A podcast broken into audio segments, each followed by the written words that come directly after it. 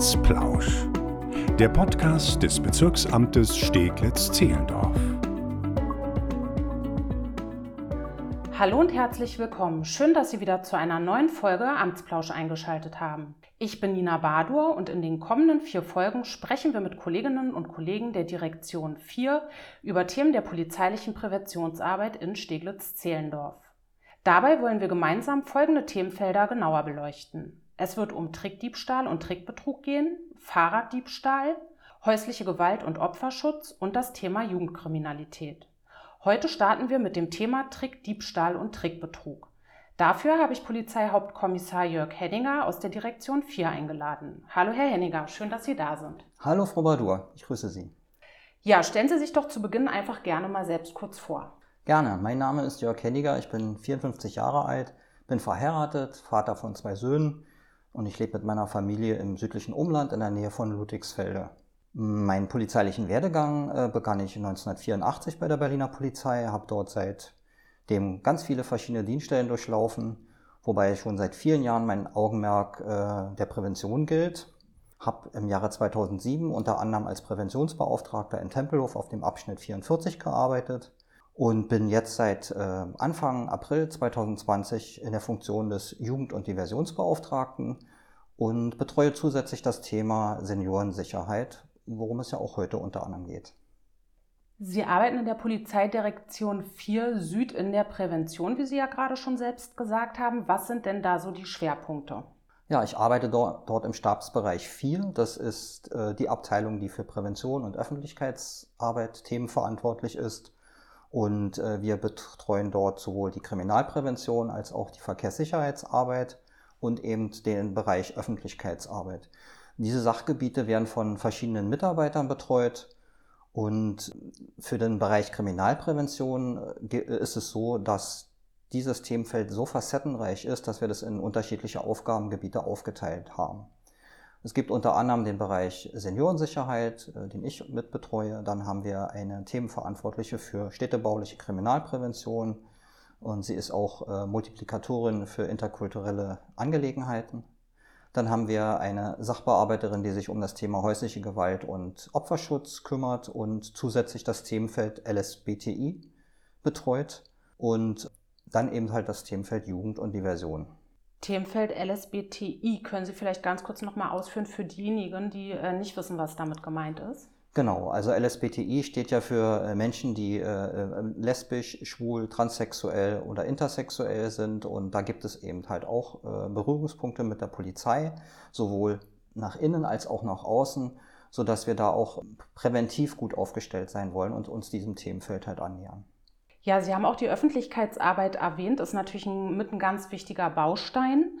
In den Medien wird immer wieder auf die Gefahren von Trick, Betrug und Diebstahl hingewiesen. Können Sie unseren Hörerinnen und Hörern etwas zu der aktuellen Lage sagen? Ja, Zunächst muss man sagen, Seniorinnen und Senioren, dabei handelt es sich ja um eine sehr heterogene äh, Gruppe von Menschen.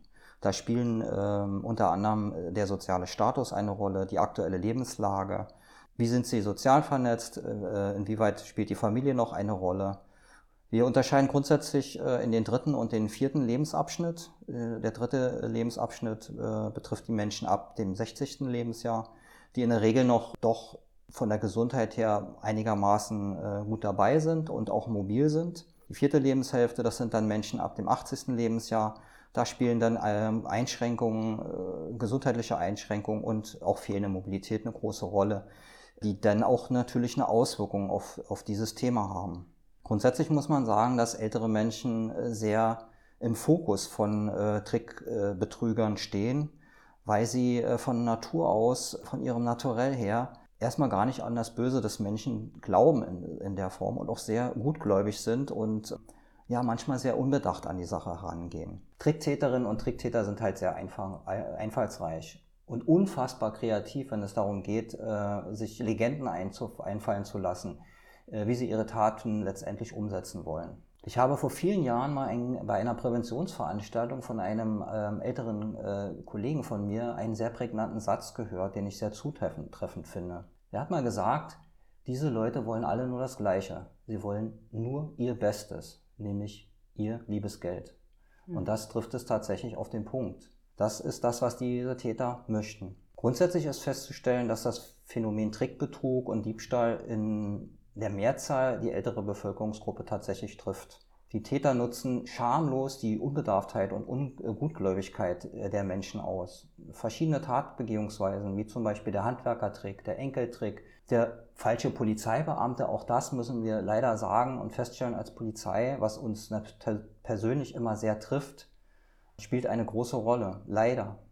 Als prägnantes Beispiel ist hier ein sehr, eine sehr miese Masche zu nennen. Die Täter täuschen eine angebliche finanzielle Notlage durch einen durch Corona erkrankten Angehörigen vor. Dabei wurden in der Vergangenheit zum Teil fünfstellige Summen als Beute erzielt durch die Täter. Wahnsinn. Ist ja wirklich eine enorme Geldsumme, um die es dann auch geht, ne? Das ist richtig. Äh, ganz aktuell möchte ich Ihnen noch einen äh, Fall schildern, der sich kürzlich zugetragen hat, wo es auch wieder um die Masche falscher Polizeibeamter ging. Mhm. Es hat sich also zugetragen, dass eine Geschädigte ein einen Anruf erhielt und äh, eine Person eine, mit einer weiblichen Stimme sich als Kriminalbeamtin ausgab und vorgab, dass die Tochter der Geschädigten in einen Verkehrsunfall mit tödlichem Ausgang verwickelt sei. Hm. Und nun äh, eine hohe Kaution äh, zu entrichten ist, damit äh, die Tochter nicht in Haft müsse. Gesagt, getan, es wurde also eine Übergabe ähm, vereinbart und es kam tatsächlich vor, der, vor dem Haus der Geschädigten zur Übergabe von einer empfindlichen fünfstelligen äh, Geldsumme. Hm. Und äh, wie ist das? Also die äh, Täterinnen und Täter, machen die das auf gut Glück, dass da jetzt gesagt wird, ja, ihre Tochter befindet sich jetzt in einer Notlage oder wissen die dann auch? Oder ist es dann einfach in dem Moment Zufall, dass man davon ausgeht, dass äh, ja das Opfer, was angerufen wird, auch tatsächlich eine Tochter oder einen Sohn hat. Ich meine, hätte die Geschädigte in dem Fall jetzt keine Tochter, sondern einen Sohn gehabt? Also diese Täter sind oft sogar international äh, vernetzt und äh, agieren auch international. Das sind regelrechte Banden, die dahinter stecken. Hm. Die Struktur ist äh, sehr schwer äh, äh, zu erfassen und zu durchleuchten. Nicht umsonst haben wir dafür ein spezielles Betrugskommissariat beim Landeskriminalamt, die sich diesem Deliktsfeld widmet und die da auch sehr erfahren sind. Man muss aber sagen, es ist schwierig, an die Hintermänner zu gelangen. Wenn es Erfolge gibt, dann es der, sind es in der Regel die, die kleinen Mitläufer, Täter, die dann im, im unmittelbaren Umfeld tätig werden. Und äh, auf Ihre Frage zurückzukommen, ja, es ist natürlich so, Sie müssen sich das vorstellen nach Zufallsprinzip. Äh, man ähm, sucht sich beispielsweise über Telefonbücher oder andere Einträge im Internet, was man so finden kann, sucht man sich zielgerichtet Personen aus, die von der Namensgebung in etwa wie Anna Müller oder wie auch immer passen könnte mhm. und äh, man telefoniert die ab. Und wenn Sie sich jetzt vorstellen, dass in einem von 100 Fällen die Personen tatsächlich darauf eingehen, sich darauf einlassen und äh, man dann so eine hohe Schadenssumme äh, dabei erzielt, äh, dann haben die Täter das erreicht, was sie wollen. Mhm.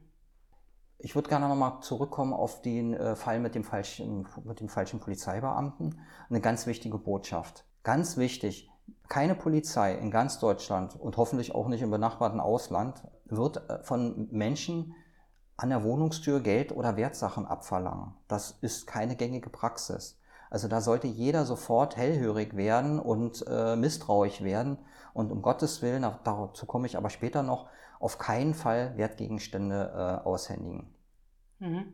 an vermeintliche Polizeibeamte. Das ist in der Regel dann immer eine, eine Betrugsmasche. Vielleicht noch äh, kann man sagen, grundsätzlich ist es so, dass Gott sei Dank das subjektive Empfinden der Menschen in der Bevölkerung, was Opferwerdung anbelangt, durchaus stärker ist als das, was objektiv betrachtet tatsächlich stattfindet. Also die Fallzahlen ich kann Ihnen jetzt keine konkreten Fallzahlen hier nennen. Da müsste man in die polizeiliche Kriminalstatistik gucken, was im letzten Jahr gewesen ist. Fürs laufende Jahr haben wir die noch nicht.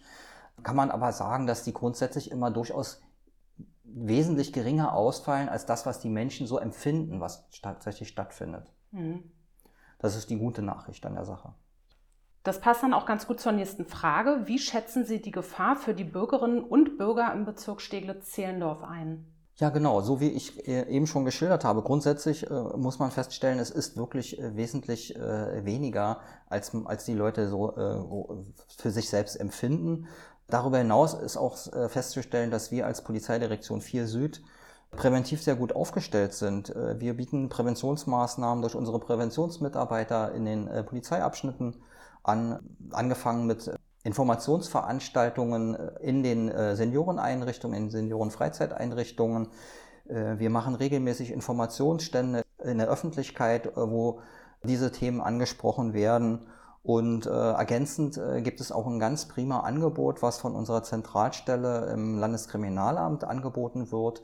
Und zwar wird dort einmal im Monat äh, ein, ein Fachvortrag angeboten, wo es genau um diese Themen gibt, wo sich die Bürgerinnen und Bürger kostenfrei anmelden können und diese Veranstaltung besuchen können.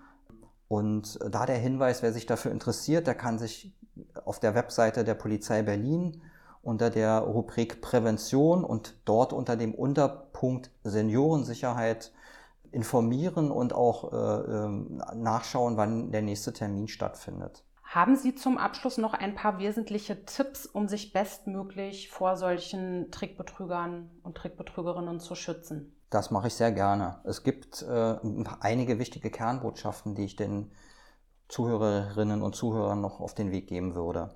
Wenn die Bürger diese Botschaften beherzigen, können sie einen wichtigen Beitrag dazu leisten, äh, es zu vermeiden, Opfer zu werden. Es geht im Kern immer um das Thema Tricktaten in der Wohnung und am Telefon. Der erste wichtige Punkt wäre, dass man möglichst ein wenig Bargeld und Wertsachen im Hause aufbewahren sollte. Zweiter wichtiger Punkt. Lassen Sie bitte niemals fremde Menschen in Ihrer Wohnung. Auch da gibt es einen Grundsatz, der sagt, an der Wohnungstür ist Schluss. Wenn es Menschen gibt, die an der Wohnungstür klingeln und irgendein Begehren haben, sollte man das kritisch hinterfragen. Stichwort Handwerkertrick. Ja, also wenn, wenn eine Person vor der Wohnungstür steht und sagt, er möchte äh, hereingelassen werden, weil er eine handwerkliche Tätigkeit im Auftrag der Hausverwaltung zu erledigen hat, dann kann man darauf verweisen, dass man keine Information von der Hausverwaltung hat und kann das auch mal erstmal telefonisch vorher abklären und erfragen. Also bitte Menschen, die unangemeldet vor der Tür stehen, immer skeptisch sein, kritisch sein und deswegen niemanden in die Wohnung lassen. Ein wichtiger weiterer Tipp wäre, äh, dass man ähm, durchaus den Türspion äh, ver, äh, verwenden äh, kann, um äh, sich erstmal einen Eindruck zu verschaffen, wer steht da tatsächlich vor der Tür. Und wenn man dann schon äh, der Meinung ist, aus Höflichkeit, das spielt ja auch immer eine Rolle bei älteren Menschen, also diese diese Tatsache, dass man so erzogen wurde, man, man muss höflich sein und man hat dann das Bedürfnis, die Tür öffnen zu möchten, äh, dass man dann äh, möglichst eine Kette verwendet oder einen Sperrriegel, damit man nicht sofort die Tür geöffnet hat. Hm. Wenn ein Anruf folgt von einer Person, wo Sie den Namen nicht zuordnen können oder die Sie gar nicht kennen, dann legen Sie bitte einfach auf haben manche ja auch dann so ein bisschen wahrscheinlich die Scheu oder Hemmungen. Ne? Genau aus dem Grund, das ist jetzt unhöflich, ich kann nicht einfach auflegen.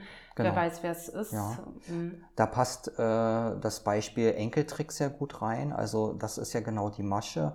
Auch da werden wieder wahllos über Telefonbücher oder mögliche andere Einträge werden die Menschen angerufen. Dann wird eben vorgegeben in irgendeiner Form mit einer Legende, hallo, weißt du gar nicht, wer am Telefon ist. Und dann wird auch wieder aus Höflichkeit von den Betroffenen nachgefragt, na, bist du es, Christiane, oder bist du es, Sven, wie auch immer. Natürlich bin ich es. Hast du meine Stimme nicht erkannt? Hm. So, so äh, versucht man erstmal das Vertrauen zu erschleichen. Hm. Und dann äh, ist letztendlich der erste Schritt getan. Also die Anbahnung zur Tat ist dann vollzogen. Und dann wird äh, eine weitere Legende aufgetischt, die dann besagt, man ist in einer Notlage, man befindet sich im Ausland und braucht jetzt innerhalb von kürzester Zeit eine hohe Summe, weil man vielleicht im Krankenhaus ist oder einen Unfallschaden begleichen muss, wie auch immer. Und die Menschen lassen sich dann darauf ein. Und deswegen auch in diesem Fall gilt, wenn man unsicher ist, und es gibt oft ein Bauchgefühl bei den Menschen, es gibt diese innere Alarmanlage, dass man darauf auch hören sollte und kritisch sein sollte das Gespräch, Gespräch erstmal zu beenden und möglichst vielleicht mit eigenen Verwandten erstmal zu sprechen, was könnte da dran sein. Sich selbst also auch wirklich einfach trauen in dem Moment. Ne? Und das nicht, manchmal tut man es ja für sich selbst dann auch ab, ach komm, jetzt übertreib mal nicht, ne? Oder äh, jetzt wirst du vielleicht schon verrückt oder äh, vermutest hinter allem irgendwie was Böses oder was Schlechtes, sondern dass man da wirklich dann auch einfach dieses Vertrauen in das eigene Bauchgefühl hat. Richtig. Ne? Und es passt auch gut zum nächsten Stichwort, sich eben nicht unter Druck setzen zu lassen. Auch eine wichtige Botschaft. Die Menschen sind selbstbestimmt. Sie können selbst entscheiden, wie der nächste Schritt ist. und nicht der Gegenüber gibt den vor. Das muss man sich immer wieder äh, auch vergegenwärtigen. Man ist ein eigenständiger, freier Mensch und man muss sich nicht am Telefon und auch nicht von Menschen, die vor der Wohnungstür stehen, unter Druck setzen lassen in irgendeiner Form. Und dann, nächste, nächster wichtiger Punkt, dann, wenn die Alarmanlage so angegangen ist, dass man sagt, jetzt brauche ich Hilfe, dann bitte nicht scheuen und sofort auch den Notruf wählen, Polizei 110. Auch da gibt es eine gewisse Hemmschwelle bei älteren Menschen, die dann sagen, ich darf doch den Notruf nicht belasten, so schlimm kann es doch gar nicht sein. Mhm.